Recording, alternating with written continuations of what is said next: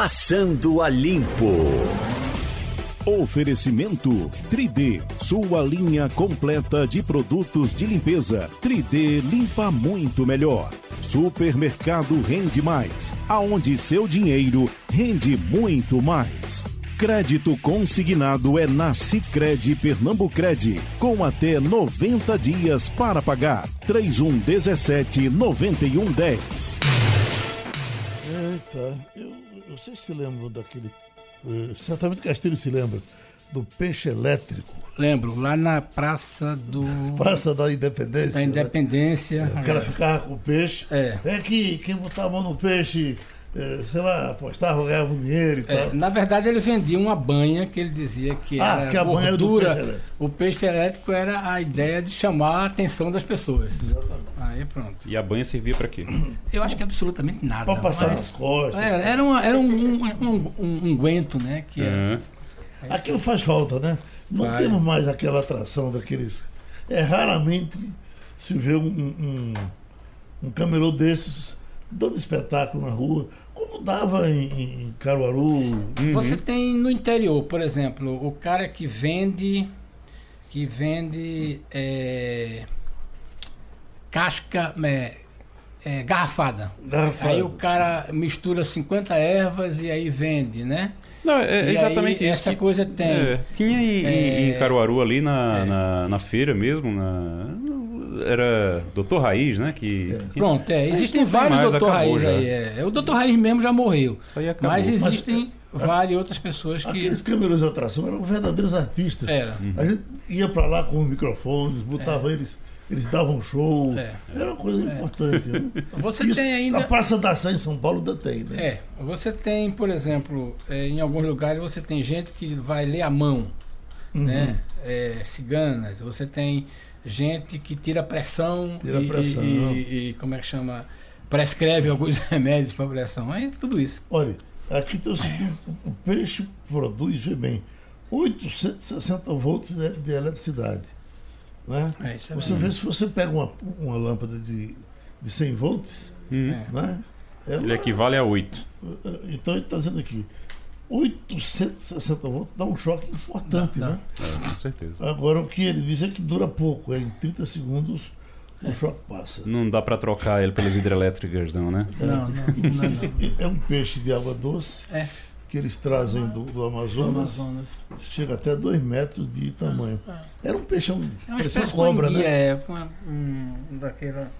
Os, te- os, os peixes da Amazônia são nessa linha, né? Tem muita coisa de, de peixe desse tipo, de formato. O próprio mesmo pirarucu e os outros peixes maiores são, são muito nessa linha. Monalisa, diga alguma coisa. Olá, bom dia, tudo bem? Hoje estou aqui com essa voz, né, anasalada, uma sinusite aí, Essa mas gripe, é? não é? Então, É. temos, temos algumas coisas interessantes aí no mercado de, de tecnologia, né? Ontem, ah, duas gigantes anunciaram eh, suas novidades que impactaram o mercado. A Apple anunciou né, os novos equipamentos, como faz anualmente, eh, naquele seu grande evento que é apresentado né, geralmente pelo, pelo CEO, pelo Tim Cook. E aí eles anunciaram os novos iPhones, né? E aí abandonaram agora a sopa de letrinhas, né? Do XR do ano passado e o- os algarismos romanos também do, da versão anterior, que era o Apple, o iPhone é, 10, né? Agora a gente tem o iPhone 11 com, com o iPhone 11 Pro e o iPhone 11 Pro Max. Já e aí ter acesso a eles? Ainda não, né? Eles vão ser lançados ainda nos Estados Unidos agora no final do mês de setembro e não tem data ainda prevista para chegar no Brasil. A boa notícia em relação a preço é que eles chegam mais baratos do que. é, na verdade, eles não tiveram aumento de preço em relação à versão anterior, né? A Apple manteve a, a mesma faixa né, de preço, trazendo aí é, o- um, um iPhone de entrada, por exemplo, que vai custar 699 dólares lá nos Estados Unidos. A gente sabe que quando chega no Brasil chega muito mais caro por causa dos impostos, né? E a novidade grande aí é o acréscimo de câmeras, né? O, o, o iPhone, os, os iPhones Pro, eles vão ter até três câmeras.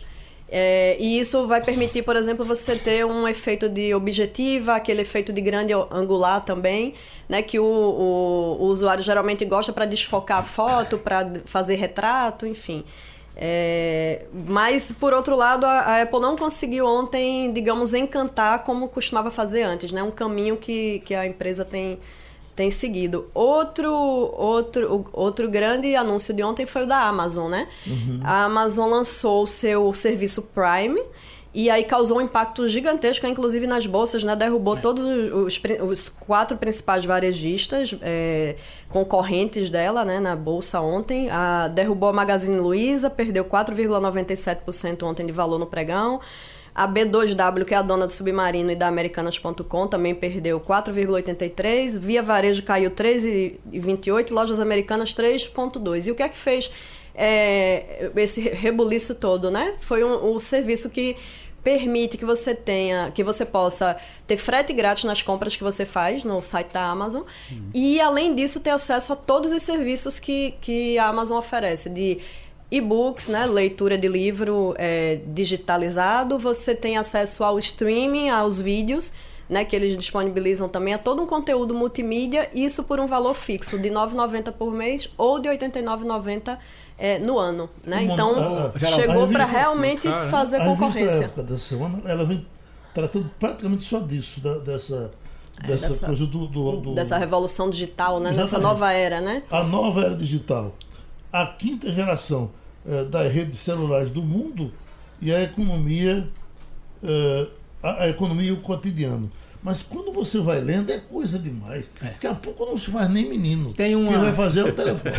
Tem uma coisa que eu só queria completar o, o, o comentário de, de Mona Lisa, que é o seguinte. As quatro empresas que perderam o valor de mercado ontem, elas é, entregam outros produtos. Então, por exemplo, a Amazon não concorre com o Magazine Luiza na linha do que o Magazine Luiza vende, salvo nos parceiros do Magazine Luiza. Verdade. A B, então, é o seguinte, o mercado de, de ações é bem interessante. É, ontem a gente estava comentando aqui, quando eu saí que abri o site, tinha aquele valor da. Eu tinha comentado ontem no, balanço, no, no balanço, e quando eu voltei, estava esse número. E eu disse, rapaz, não dá mais para voltar porque já era seis horas. Mas é uma coisa interessante. Como o mercado é dinâmico, como o mercado antecipa as coisas. Na verdade, o grande serviço que a Amazon está prestando no Brasil é os serviços de streaming e de os outros três produtos Prime. Mas o seguinte, o mercado entende o seguinte, olha, de alguma forma essas quatro empresas brasileiras vão perder mercado com a história do frete grátis. É, então, é, é uma coisa vendo. bem interessante, só para completar, é como o mercado antecipa as coisas. Uhum. E aí o cara que está com dinheiro na bolsa tem que ter um pouco de cuidado, porque diz, ó, é, não é hora de vender as ações. Então o cara assim, caiu o Magazine Luiza, caiu, é, eu vou vender minhas ações. Não, razão, é não muito... é. O Magazine Luiza continua sendo um grande vantagem é, e muito... as outras empresas são grandes acionistas. Então, Exato. só para mostrar um pouco do dinamismo é que é aplicado no mercado de renda variável. Eles entendem, eles entendem, pelo que eu estava vendo aqui do, de como é que funciona é. o Amazon Prime. É, você vai pagar R$ 9,90 por mês ou R$ 89,90 o ano inteiro. Você exato. vai ter direito, com esse valor, você vai ter direito aos vídeos, ao que tem streaming. Aí, aí você pega Netflix de um lado. Isso, áudio, é, né? Também, Spotify. Vai ter também o, o assim, Amazon Music. Contra então, os outros serviços. É, né? Então você vai pegar também Spotify, vai pegar todos esses. E aí o que é que acontece? Quando você está dentro desse programa, você tem frete grátis para os produtos. É. Aí os produtos que você compra, você claro. vai ter frete grátis. Aí é quando pega Magazine Luiza, aí é, é quando é. pega. Mas veja bem, o conteúdo de concorrência não é. é muito.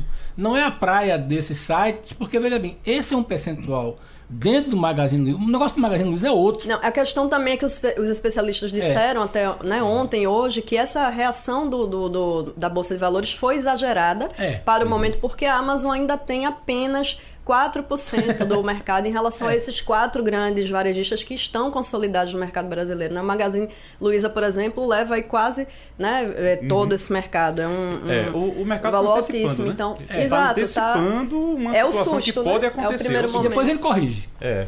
é. Hoje é dia de comprar, então, a ação da Magazine Luiza e tudo? Para quem está pensando em longo prazo, a recomendação dos analistas é então, uhum. exemplo, comprar tudo na baixa hoje eles devem subir. É aquela história, você vende né, na, na, na no, susto. no susto e compra depois na tranquilidade. É, é, é, essa, só, só essa cabecinha aqui da, da revista. Carros autônomos, óculos de realidade aumentada, drones, robôs, interação digital, tudo aquilo que precisa de comunicação rápida e intensa com centros de controle se tornará viável com a tecnologia de, de pronta resposta. Isso aqui é um pacote eu tava, de eu estava, esses dias, a Castilho até estava no programa também, a gente estava conversando sobre isso.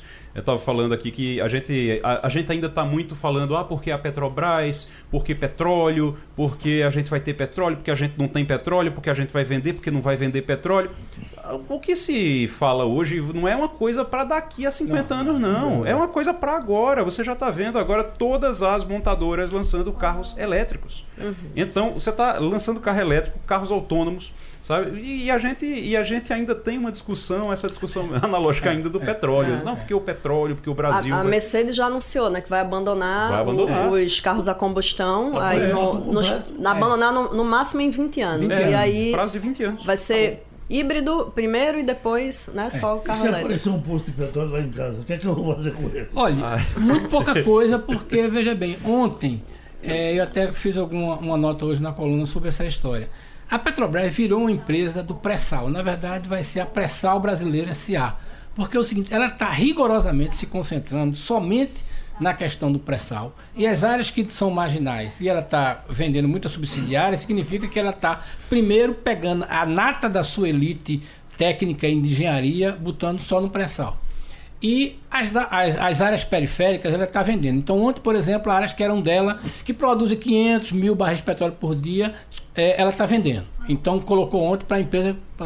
Mas uma coisa que, que, que Igor tem razão e que as pessoas comentam é o seguinte: é, a gente está atrasado em duas coisas que é fundamental. Por exemplo, na questão da tecnologia 5G, que nós somos o terceiro ou quarto maior mercado do mundo de compra de produtos, e a gente fala disso como se fosse uma coisa para o futuro. A tecnologia 5G vai ser implantada o ano que vem no Uruguai. Ah, infraestrutura de infraestrutura, rede, né? tudinho. Outra coisa, a gente fala do carro é, elétrico. O carro elétrico é uma realidade mundial. Países como a Espanha, Portugal, Itália é, e Alemanha já estão decidindo o seguinte: tem lugar que já não circula mais carro a gasolina. No centro de Londres, a, é, é, a, o centro de Madrid, você não, não roda com carro. E você não compra outro carro é se não for com carro elétrico. E aí a aposta da gente na Petrobras é de que daqui a 10 ou 15 anos você ainda vai ter. Às vezes a gente se surpreende com isso. É, o governo achava que o notebook duraria 10 anos. O Brasil começou a se informatizar por notebook, comprando notebook em 3. Uhum. Então teve gente que estava pensando em vender o computador pessoal e o notebook já estava aí é uma, uma, eu considero uma, uma, uma, aposta muito arriscada essa da Petrobras de concentrar somente e não tem nenhuma informação, ou pelo menos muito pouca informação, ontem, dela cuidar de energia limpa. Nosso debate de ontem aqui teve o doutor Paulo Neto, que é um geólogo, e aí eu perguntei, olha essas coisas de se dizer que o petróleo é finito, isso deixa de existir? Uh, uh, uh, o que ele diz é o seguinte, é que o petróleo tem uma imensidão de outras, é. é. de, de outras uh, utilidades. Utilidades que não seja gasolina. É. Perfume de petróleo, é. roupa de petróleo, e aí vamos ter. Mas, Plástico, mas o petróleo como grande negócio, o petróleo como. Uma coisa é você produzir perfume, outra coisa é você produzir combustível. Combustível é, então, a larga escala. A larga né? escala. Então, uma coisa é sustentar a Petrobras com, com perfume, outra coisa é sustentar a Petrobras é. com, com carros a combustão. Mas isso dá um belo debate, não dá? Dá, dá. dá, dá muito debate. para fazer. Olha, Exatamente. Nós estamos com o doutor Bruno Batista, que é presidente da OAB, e ele quer falar sobre a, a, mobilização que a OAB vai fazer em favor uh, uh, da punição do abuso de poder. Não é isso, doutor Bruno? É isso. Bom dia, Geraldo. Bom dia a todos que estão aí. Bom dia aos ouvintes da Rádio Jornal. É, hoje estaremos fazendo às 18 horas um ato em defesa das prerrogativas da advocacia. É um ato realmente muito importante e contra o veto que houve à lei de abuso de autoridade, especialmente nesse ponto onde vetou a criminalização da violação de prerrogativas. Olha, para conversar com isso aqui, nós estamos com Igor Maciel, com Fernando Castilho, com Monalisa. Você, Monalisa? Quero, quero hum. sim. É, bom dia, bom dia, é, doutor Bruno. Eu tenho um, uma pergunta, já antecipando um pouquinho até da, da conversa que a gente vai ter aqui sobre o, o mapa da violência, né? É, ele foi divulgado ontem, aponta uma queda aí de 10% no número de homicídios no país. Em Pernambuco foi até maior, né, de 23,3%. Enfim, os, esses dados têm sido comemorados com razão né, pelas entidades públicas. Por outro lado, é, vários especialistas também dizem que esses ganhos podem ser revertidos rapidamente se a polícia passar a ter licença né, para matar. As taxas de morte por intervenção policial subiram 19,6% no país, foi um recorde com 6.220 vítimas, né? A gente tem aí, é, a cada 100 assassinatos no país, 11 são cometidos por policiais. Enfim, é uma, é uma proporção semelhante à de El Salvador, é na América Central. Aí a minha pergunta, a flexibilização, o afrouxamento de normas né, referentes ao abuso de autoridade, é, não é um caminho perigoso de estímulo nesse sentido do, do, do da, da morte por intervenção é, policial? Esse é um dos temas que, que preocupam isso, sem dúvida, Mona Lisa. Bom dia, muito bom falar com você. É, realmente, assim, os números são para comemorar, mas comemorar de forma parcial. É, a gente ainda tem um índice de violência assustador. Então, a gente precisa fazer isso de uma forma sustentável e não adianta tão somente a repressão. A gente sabe, os estudiosos dizem isso, que violência policial não resolve de forma nenhuma violência. Pelo contrário, termina estimulando a violência.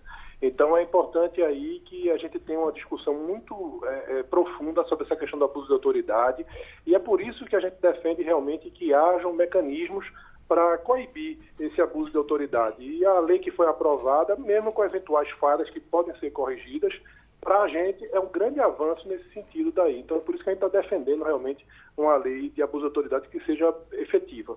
E o Marcelo? Bruno, bom dia. Uh, a, gente, a gente sabe que, principalmente no, no tocante aos advogados, no tocante ao AB, a advocacia, você tem, o, acho que principalmente o artigo 43, que vai de encontro aí às prerrogativas da, da advocacia. Mas tem outros, tem outros artigos também desse é, é, projeto, dessa lei, que me preocupam, principalmente porque houve um veto e a gente tem uma lei de 1965 é uma lei de, da época do presidente Castelo Branco ainda.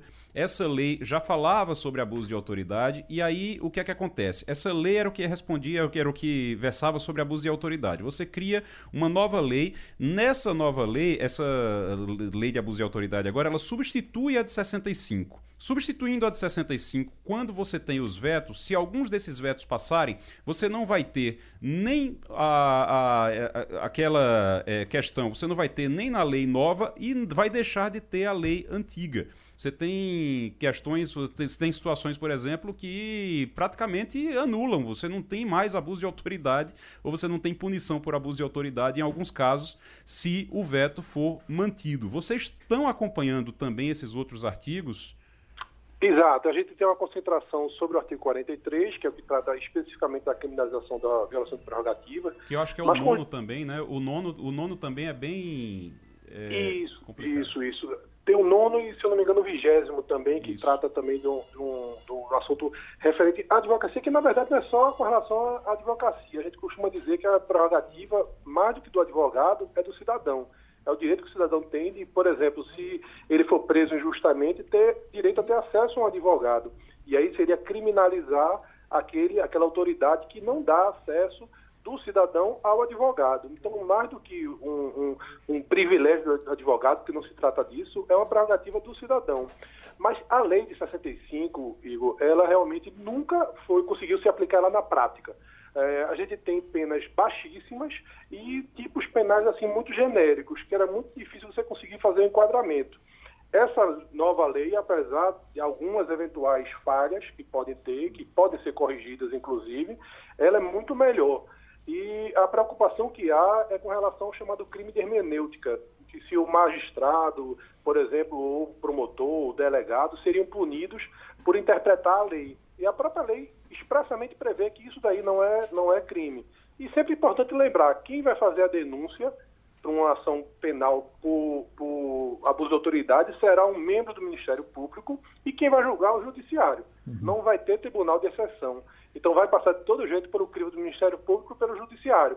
E eu confio no Judiciário. Eu tenho confiança no Judiciário, sei que ele só vai realmente é, enquadrar com abuso de autoridade o que foi efetivamente abuso de autoridade. Mas em relação, só para complementar, Bruno, em relação, quando você pega o artigo 9, por exemplo, eu estava abrindo aqui, é um artigo que me deixou preocupado quando eu vi a lei, porque ele, ele é bem genérico, ele é muito. É, é, existe um problema de hermenêutica também, ele é muito genérico. É, decretar medida de privação de liberdade e manifesta desconformidade com as hipóteses legais.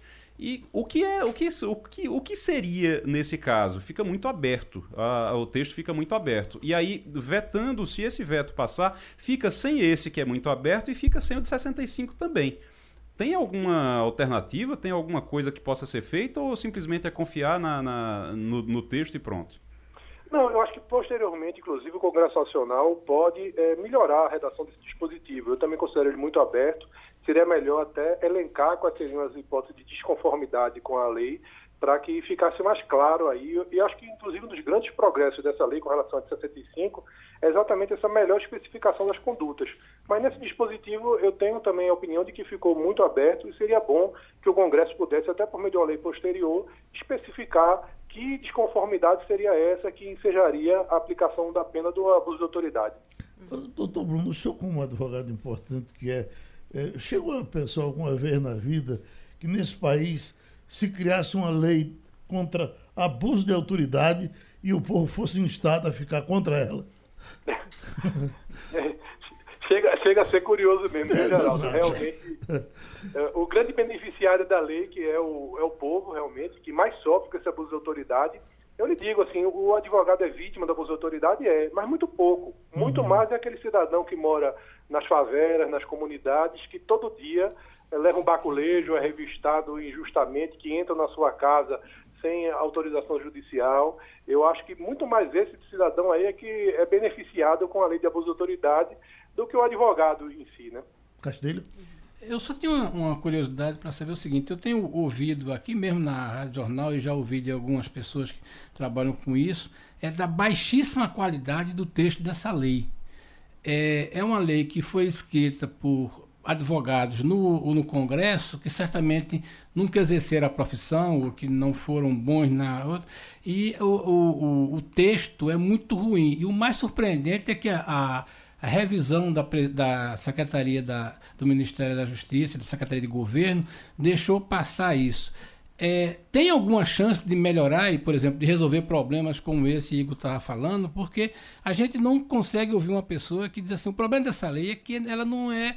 Ela tem problemas, o problema é que ela tem problema de, de, de estruturação, de, de, de uma lei mal escrita e vai dar problemas muito mais sérios do que pode criar isso. Qual é a sua visão sobre isso? É, bom dia, Castilho, bom falar com você. Realmente, assim, eu acho que tem alguns problemas de técnica legislativa mesmo na lei, alguns tipos abertos, como esse que foi referido por, por Igor, e eu acho que o, o veto não é a solução para isso. Inclusive, eu acho que as razões de veto são até piores do que a própria redação da lei. É, são alguns, inclusive, que não têm nenhuma plausibilidade jurídica as razões que foram dadas como, como razões de veto. Eu acho que o que pode solucionar isso é uma lei posterior, onde pudesse haver alteração desses alguns dispositivos que precisam de ajuste e que aí ficariam realmente com a redação mais adequada. Oi, Bruno. Tô Bruno, é, do, do texto todo, né, o texto do, do, da lei do abuso de autoridade, ele está dividido em, em, mais ou menos em, em 108 itens. Né? Desses 108 itens, 36 pontos em 19 artigos foram os que foram vetados. Né? E aí tem é, vários artigos é, com, com, que, def, que, defendem, como o senhor mesmo acabou de dizer, é o direito do cidadão, né? Tem o, o no 11, por exemplo, é a questão é relacionada à prisão é, em flagrante, né? Ou, ou, você não poder fazer é, é, busca, apreensão, né? De pessoas que não tenham, que não tenham, ou não estejam em situação de, de flagrante ou que haja uma, uma, um dispositivo legal, uma autorização, né? Do juiz para que, que seja feito, por exemplo. É, mas, enfim, para a rejeição do veto, vai ser necessária a maioria absoluta dos votos, né? Dos deputados, que significa 257 votos, ou dos, e dos senadores, que significam 41, 41 votos. Se for registrada uma quantidade inferior de votos para rejeição em uma das casas da, da Câmara ou do Senado, o veto vai ser mantido. Enfim, concretamente, é, o senhor acredita que vai ser possível derrubar que percentual é, desses, desses vetos? É 30% praticamente né, de toda a lei que foi vetada. Quanto é que dá para reverter mesmo? Quanto é que o senhor acredita? Monalisa, eu acho que o, o, veto, da forma como foi feita, mutilou completamente a lei. Se passar com o veto da forma como foi posto, a lei vai ser absolutamente inaplicável.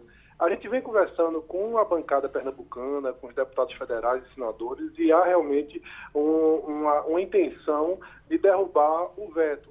Se não totalmente, mas pelo menos em grande parte, é o que a gente vem sentindo aqui em Pernambuco, e outras é, seccionais da OAB, que vem conversando também com suas bancadas, vem notando isso, até mesmo da base aliada do próprio governo. Deputados que são ligados à base aliada do governo vem demonstrando realmente que alguns dispositivos aí, eu acho que uma boa parte deles, merecem ter o veto derrubado. Então a gente tem uma esperança aí de que uma boa parte do, do veto seja, seja derrubado. Pode ser que alguma parte seja, seja mantida, e aí, para mim, realmente a solução seria uma lei posterior para poder adequar isso daí a, a, aplicar realmente efetivamente essa lei de abuso de autoridade. Pronto, a gente agradece a participação do advogado, presidente da OAB Pernambuco, Bruno Batista. Já estamos com o secretário de Defesa Social, Antônio de Pádua, para falar sobre a queda de homicídios em Pernambuco, principalmente é uma queda anunciada no Brasil todo. Doutor Antônio de Pádua, isso é de 2018. De lá para cá já tivemos muitas mudanças.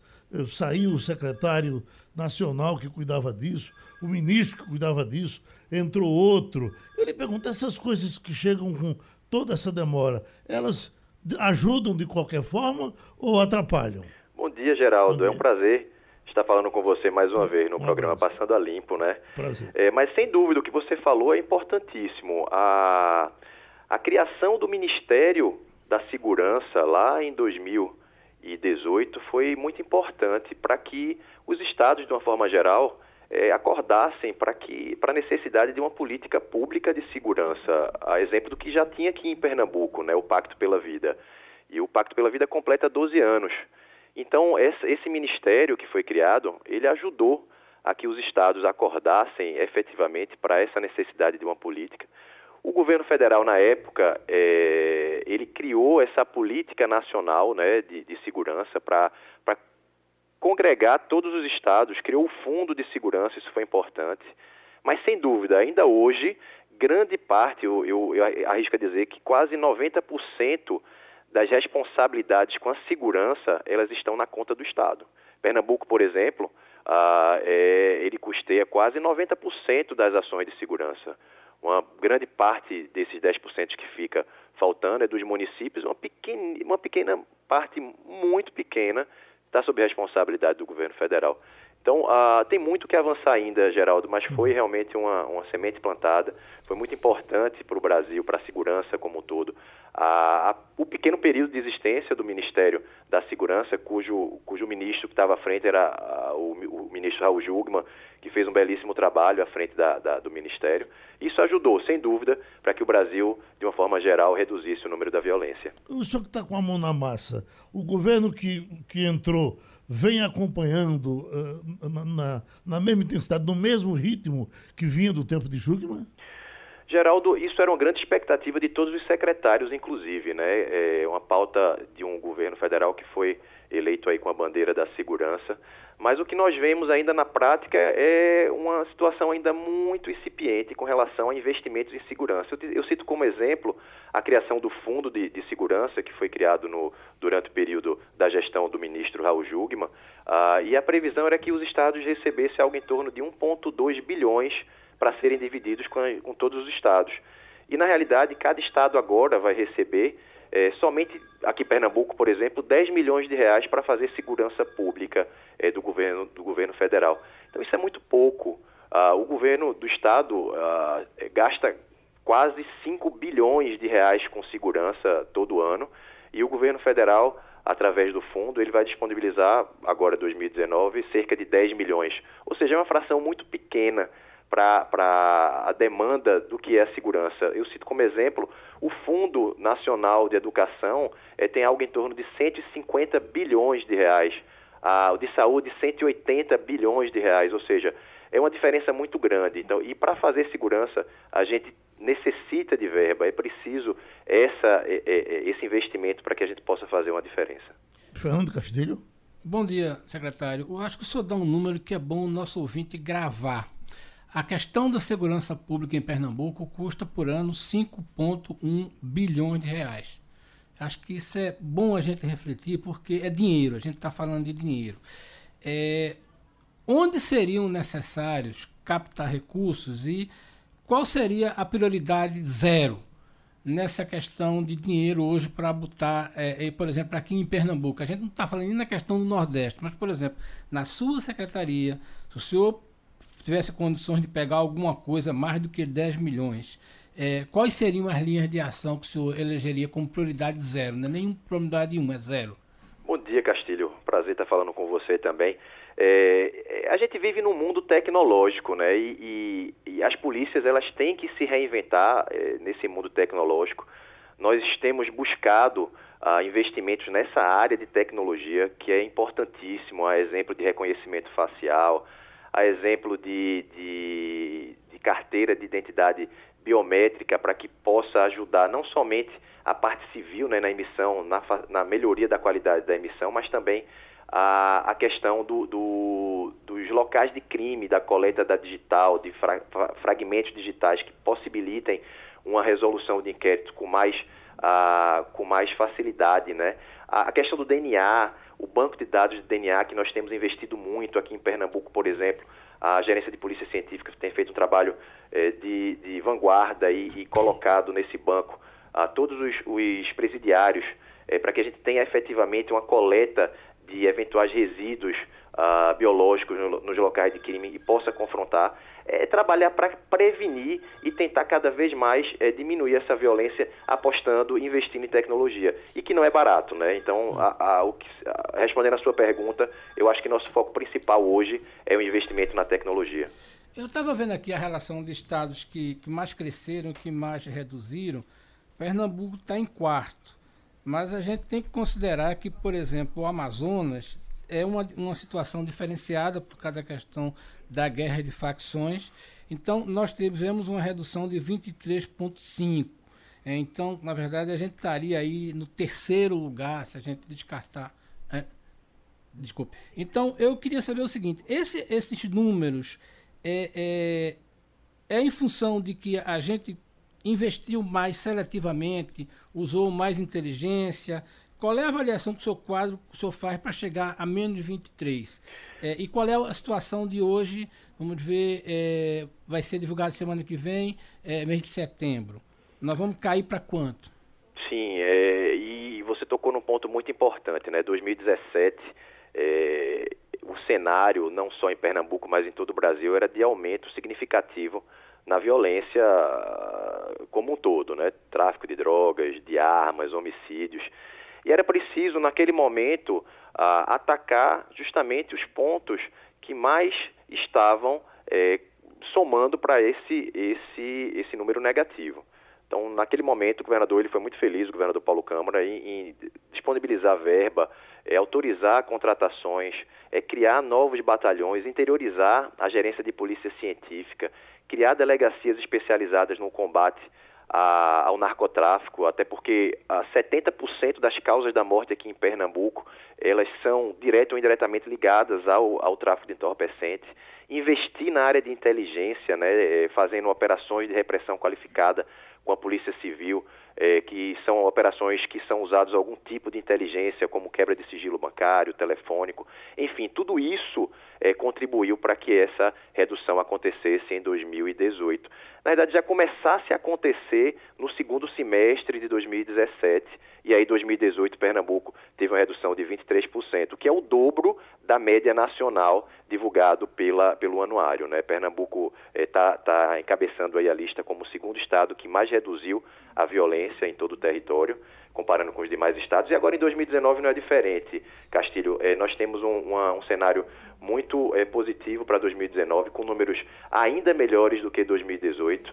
Ah, vamos divulgar os números na semana que vem de agosto, mas já adiantando para você, é vai ser, será o 21 primeiro mês consecutivo de redução de crimes contra a vida. Então isso quer dizer que é uma redução consolidada, que os investimentos que foram realizados pontualmente e é, estrategicamente eles deram resultado e estão dando resultado. E o trabalho continua, a gente sabe que tem muita coisa para fazer.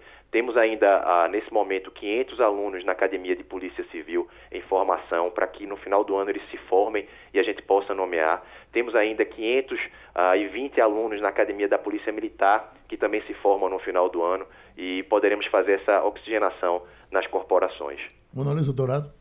Bom dia, secretário. É, em relação ao, aos índices né, de Pernambuco que baixaram, é, há um índice relativo ao feminicídio, né? Teve uma queda de 3,3%, quanto no país como um todo houve uma alta de 4%. No entanto, o projeto Uma por Uma, desenvolvido aqui pelo Sistema Jornal do Comércio e Comunicação, já apontava 241 mulheres assassinadas em, em 2018, 83 delas vítimas de feminicídio. O mapa também traz que aumentaram as ocorrências de estupro, 7,1% de alta, e de violência doméstica, que foi, foi o dobro disso, foi 15,8% de alta. Não é uma contradição, assim, em que é que o Estado ainda está falhando nesse combate à violência doméstica e na proteção de mulheres e meninas, quando a gente sabe que, no caso dos índices de estupro, principalmente, o, o principal, o, o, principal, a principal faixa etária é de 13 anos de idade, são meninas, né? E no caso dos meninos, 7 anos de idade que é que ainda falta, né? Qual é o, o que é que o Estado está falhando, o que é que ainda falta para garantir que, pelo fato apenas de ser mulher, é, nós não morramos, não né, sejamos violentadas, não, não é, apanhemos dentro de casa, enfim.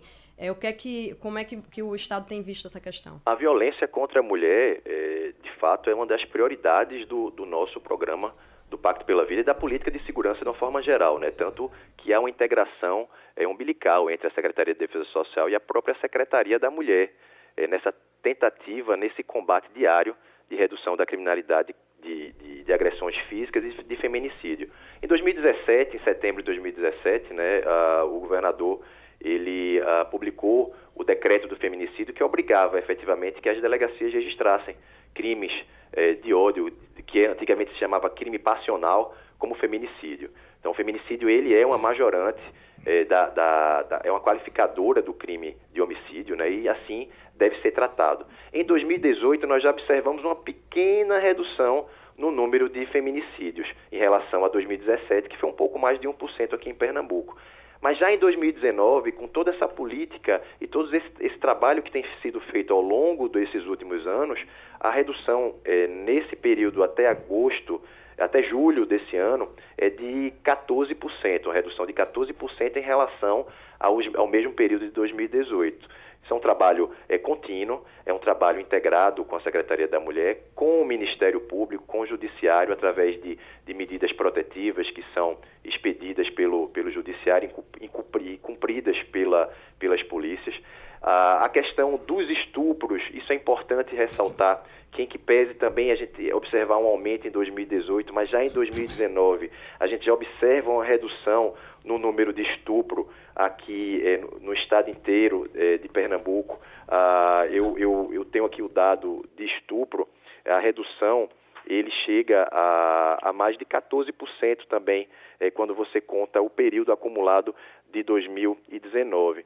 E grande parte, talvez, desses números, acho que aflorou esses números muito mais, porque com essa medida de interiorização da gerência de polícia científica, nós estabelecemos ah, e possibilitamos para que a vítima tivesse uma facilidade de buscar a delegacia e de ser realizado um exame sexológico na cidade onde ela mora por peritos criminais. Então isso desde 2018 vem acontecendo e isso com certeza encoraja a, as mulheres a realizarem e a procurarem a, o apoio policial. E é essa a nossa a nossa política, né? Incentivo para que as mulheres agredidas elas procurem as delegacias, porque ah, os inquéritos eles estão sendo concluídos, eles estão sendo encaminhados ah, para a justiça com esse com esse viés já com toda a estrutura de provas carreadas nos autos.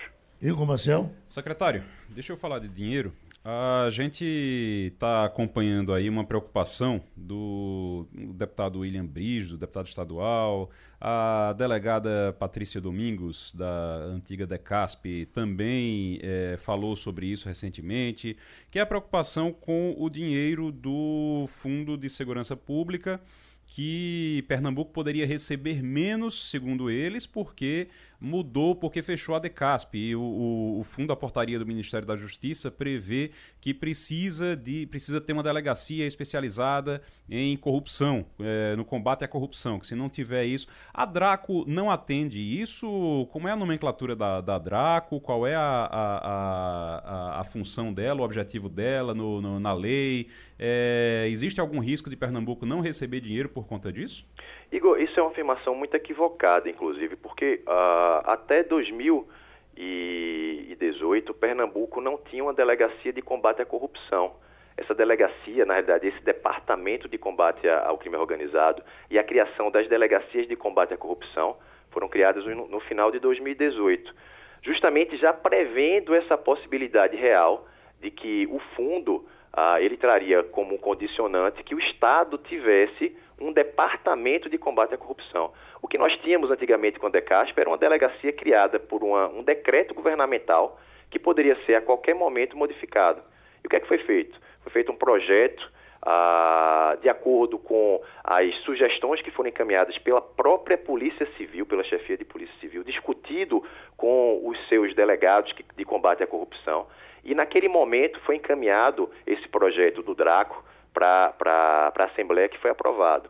O Draco, inclusive, ele está servindo de modelo para outros estados é, formatarem suas políticas de combate à corrupção para se adequarem justamente a, essa, a esse requisito que é o recebimento de verbas do Fundo Nacional. Mas para esse ano, o, a Secretaria Nacional de Segurança, o Ministério da Justiça, ainda não condicionou a criação das delegacias. Mas Pernambuco já se adiantou e já criou e, a, a, e vai criar ainda mais. Esse ano tem a previsão da gente criar mais duas delegacias de combate à corrupção no interior do estado, uma em Caruaru e em Petrolina. E até 2021 serão mais quatro delegacias vai totalizar oito delegacias de combate à corrupção em todo o estado de Pernambuco. A gente agradece outra vez ao doutor Antônio de Pádua, que passou a limpo aqui com a gente. Eita, uma coisa curiosa aqui, aparecia sempre na internet um menininho, um parrudinho, fumando, que era uma coisa escandalosa. Né? Ah, certamente todo mundo já viu. Eu estou vendo aqui, ó, garoto fumante. É, na verdade, é um adulto de 36 anos. Aí aqui explicam que fizeram a filmagem, é, é um, cara, um adulto fumando ao lado do menino. Aí dali nasceu aquele parrudinho fumante. E escute, é, é uma coisa muito importante para a gente tratar é, certamente daqui para frente é, é, por exemplo, nós não estamos tendo mais, é, praticamente, acho que há uns quase um mês, a gente não tem estouro de banco fora da, da capital. Né? Não sei se não tem, Falta banco para estourar, porque estouraram não. todos, né? Hum, mas não. não temos tido mais. Eu tenho, tenho neto aqui que é de Condado e disse: estamos há dois anos sem banco aqui na cidade. Temos apenas um posto de atendimento que funciona num prédio cedido pela prefeitura. Os saques e depósitos são realizados em Goiânia ou Aliança. Você imagina que transtorno é? Exatamente. E o problema econômico para a cidade. Além, banco, além, né? do risco, além do risco na estrada, e não só o risco de acidente ou alguma coisa do tipo, mas é, você imagina o pessoal que precisa pegar dinheiro, uma aposentada que precisa pegar dinheiro, ela pega uma lotação numa, numa determinada cidade para poder ir para outra cidade e tirar esse dinheiro no banco. É. O que é que, o, o, o que, é que acontece? Tem ladrão que sabe que esse pessoal está tendo que ir para a cidade, geralmente é a mesma cidade, a cidade mais próxima, e aí acaba, acaba, acontecendo assalto dentro de lotação, acaba acontecendo assalto às lotações, mesmo que esse pessoal pega para ir buscar dinheiro. Você vai buscar a aposentadoria. Além do tempo, etc. Isso, Além do tempo, do prejuízo mesmo para a economia dessas cidades, né? Você Também. não ter disponível para o comércio da, das cidades é, um, um banco, né, para a população. Tem que comprar em Goiânia, certamente, né? Exatamente. Começa a diminuir né? a circulação de dinheiro, de, né? De, dinheiro, é. Exato. Tem, tem duas informações. Prejudica todo mundo. É, a semana, desculpa, mano. A semana passada a Febraban divulgou um relatório em que ela confirma de fato uma grande redução no assalto a banco. o crime contra de captura de dinheiro, de busca de dinheiro, hoje está se concentrando em carro forte. Uhum. Por quê? Porque nas máquinas hoje, 85% das máquinas nas cidades já tem um dispositivo de melar o dinheiro. Então, por exemplo, ficou antieconômico para o grupo é, assaltar uma agência.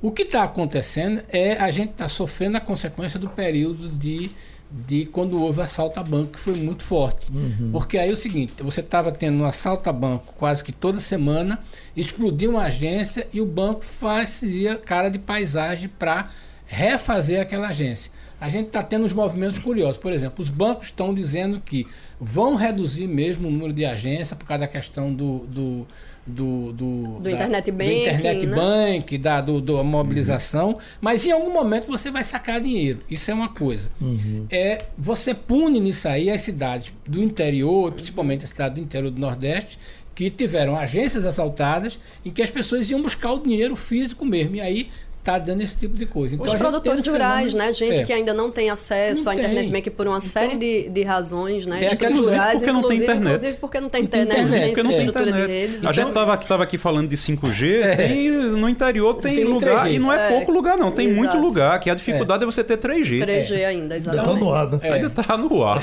então tem essa dificuldade, é uma situação muito curiosa, quer dizer, você tem, primeiro, uma cidade que não tem banco porque foi explodida por um assalto não tem mais assalto, mas o banco não refez a agência. Exatamente. E aí Porque a nesse... tendência é não, Porque a não tendência refazer. é não fazer a agência. É. Então, e aí a, o, o, assalto acaba sendo a justificativa, enfim, é. nesse sentido perfeita para não se, se ter, né? A justificativa do, Quando, da é seguradora, é enfim. É. é. Mas... Quando, na verdade... Agora, é um problema porque você vai ter um... um você tem, como a gente estava dizendo, uma população que às vezes não tem nem internet para poder ter internet banking, você não tem como tirar o dinheiro. Se você, e mesmo que tenha, aí acontece o seguinte, você você não consegue tirar o dinheiro numa cidade pequena, tem muita coisa que funciona no dinheiro, é cash, é, é dinheiro. Então a economia de uma cidade de uma cidade pequena, ela depende muito do dinheiro vivo. Se você não tem o dinheiro vivo, se começa todo mundo diz, não, vamos comprar no cartão, é isso aí, pronto, é esse bolinho aí. se você não tem, não pronto. e você tá igual o pessoal do interior que anda com um bolinho de dinheiro assim para poder comprar, para ir na feira, para comprar na feira. Você imagine como é. Hoje não tem nem internet, daqui a pouco, se você não tem banco, não tem dinheiro, daqui a pouco o feirante ele vai vender como? Ele vai precisar vender, ele vai precisar fazer a maquininha para poder vender no, no cartão também. É, não gente, é fácil. A gente pode falar disso exatamente quando a gente tiver toda a infraestrutura de rede estabelecida Exato. e as pessoas tiverem acesso a smartphone, porque também para ter acesso à internet bem que você precisa ter no mínimo né, ou um computador, um é. tablet, um notebook ou o smartphone na palma da mão. E a gente sabe que é, essa é uma realidade muito mais é, urbana ainda do que né, nos, nos rincões que... rurais. É. Então você não pode penalizar duplamente a população. Com a falta de segurança que uhum. provoca, né, que acaba abrindo o flanco para os assaltos e, por outro lado, deixar a população de, sem banco, é, né? desbancarizada é, em todos os sentidos. É importante e aí que entra é, é, importante e aí que entra a função a função reguladora do Estado é o Estado chegar e dizer, olha, tudo bem, a gente vai dar incentivo aqui, a gente tá, vai fazer isso aqui, vai fazer isso, mas em contrapartida vocês uhum. têm que fazer lá no interior vocês vão ter que colocar pelo menos um, um posto para saque, é. sabe? Vocês vão ter que ter pelo menos isso aqui, senão não dá, senão uhum. a gente só não, pra, não... Só para completar a informação. Segundo a Febraban, esse ano, 2019, ocorreram apenas 7, 57 assaltos. A, no, a Brasil todo. no Brasil no inteiro. Brasil. Aí veja bem, aí a gente tem aqui, em 2013 foi o pique, 450, aí foi baixando. 450, 385, 394. Em 17, em 18 foi 171, ano passado foi 171. Basicamente é o que? Investimento de segurança na agência é, e essa questão do dinheiro, porque veja bem, quando explode, estoura, o dinheiro fica inutilizado.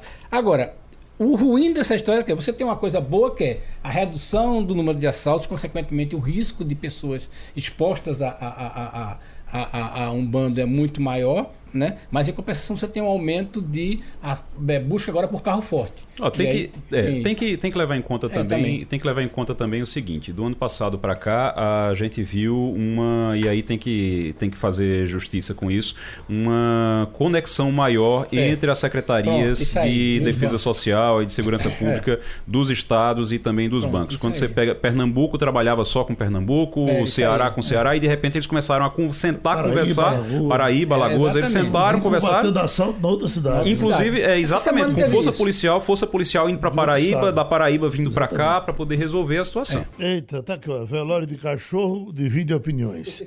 É, não sei nem por que divide, porque isso aqui do, do Kennel Clube tem cova de cachorro. Tem. Você vai lá agora, estão lá as velas colocadas para cachorro, pessoas chorando na cova do cachorro. Isso é uma coisa que já está normal. Agora está aqui, ó. Procurador do Miserê ganhou mais de 4 milhões em 5 anos. Procurador do. Ah, o Miserê? Ah, é. Esse cara vai terminar se complicando, né? Acho Rapaz, que vai além daqui. Eu acho que ele já se complicou, né? Já, porque já. só da entre exposição. Os entre os seus, porque só da exposição que ele está tendo com essa baboseira que, que vazou dele aí, com essa confirmação, com essa, essas, essa choradeira dele, sinceramente. Geraldo, uhum. Esse é um dos grandes problemas, eu já falei aqui mais de uma vez.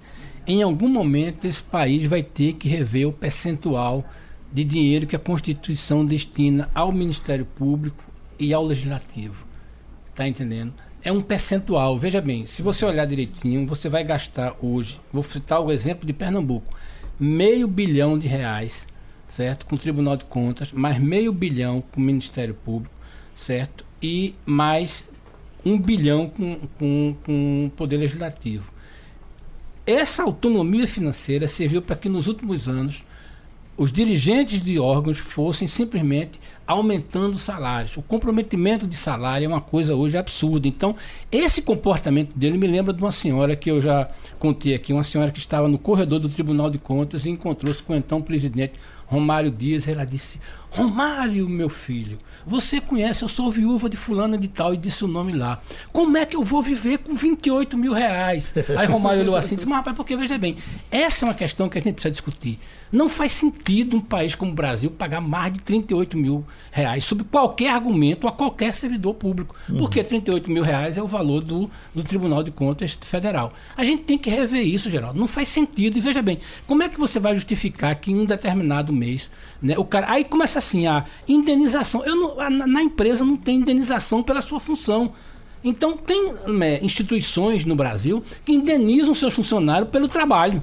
Uhum. Então você já não pode mais atingir isso. Esse é um exemplo que em algum momento vai chegar e dizer assim: não tem dinheiro para pagar. E essa reforma da Previdência não mexeu nisso. O Castilho, enquanto tá isso. todo mundo com o mesmo privilégio. Enquanto isso, nesse momento, nós estamos tendo uma reunião na Câmara de Vereadores de Garanhuns para aumentar o número de vereadores de 11 para 17. Para 11. Veja bem, é? como é que você justifica que a Câmara, do, o prefeito Geraldo Júlio repassou, vai para repassar, quando é o dia 20? Dia, dia 20. É semana que vem. É é, o prefeito Geraldo Júlio vai repassar o duodécimo na próxima semana para a Câmara Municipal do Recife. Este ano ele vai repassar 165 milhões para a Câmara, uhum. para 33 vereadores. Uma Câmara que não tem sequer uma sede. Alguma coisa está errado, a gente tem que rever isso aí. E aí você tem que ver no Poder Legislativo também. Como é que você faz justificar que o salário médio da aposentadoria no, no, no a, a, a, a, Assembleia Legislativa seja 29 mil reais, o salário médio? A gente tem que ver isso, rapaz. Não faz sentido. Aí você tem comportamento como esse aí. Como é que eu vou viver com 28 mil reais? né? Monalisa, o mutirão que está na sua agenda, qual é? O mutirão de renegociação de dívida, né? Ao contrário de quem ganha esses 28 mil reais, né? que Castilho estava dizendo que ainda chora. É, há 63 milhões de brasileiros com dívidas em atraso. E aí, para tentar, pelo menos, é, estimular uma renegociação né, dessas dívidas, é, bancos, financeiras, administradoras de cartão de crédito, é, coordenados pela Federação Brasileira dos Bancos, a FEBRABAN, em parceria com os PROCONs de todo o Brasil, estão fazendo de hoje até o dia 30 de setembro um mega mutirão online e presencial. Ou seja, para quem não tem acesso né, à plataforma consumidor.gov.br por alguma razão, ou porque não tem computador em casa, ou porque é, não, não tem muito traquejo com a tecnologia, pode ir até uma das unidades do PROCON, que aí o pessoal vai dar todo o suporte para que a pessoa possa é, negociar né, dívidas. E, em paralelo a isso, é bom a gente sempre lembrar que os juros do rotativo do cartão de crédito ainda são os juros mais altos do país e isso né, precisa é, ser revertido também, assim como os juros de cheque especial. Então não é à toa também, e não é por falta só de cuidado ou falta de educação financeira, como a gente costuma tanto dizer, que as pessoas se endividam. É uhum. É também porque o custo dos juros no Brasil é muito alto, é injustificado até. A gente que teve alguns elogios aí à, à, à queda da criminalidade, Mas tô, essa manchete aqui, ó. Brasil registra mais de 180 estupros por dia. E o número é maior do que o de 2009. Quer dizer, cada vez mais cresce. Porque aí você é. vai. O cara não está matando, não, mas Aí está estuprando. Era, era essa contradição que eu perguntava né, ao secretário agora há pouco, exatamente. exatamente. Você tem o, o, crime mesmo, né, o assassinato de, motiv, de ódio, motivado por ódio contra o, o, as mulheres, pode até ter reduzido um pouco, mas você tem outras violências de gênero que continuam crescendo. E a violência doméstica e os estupros são a prova disso, como você está dizendo. E talvez sim exista também a questão da, da notificação ter aumentado, né, de, do encorajamento é, dessa denúncia, mas na prática a gente sabe que estimulado por outras né, questões por frases como as que têm sido divulgadas amplamente de acusações contra mulheres feias ou contra mulheres que trabalham ou contra mulheres de todos os tipos, isso acaba sendo um estímulo fortíssimo para o machismo e para que culmina né, nos casos é, mais extremos na violência e na morte né, dessas mulheres. E terminou o Passando a Limpo. Passando a Limpo.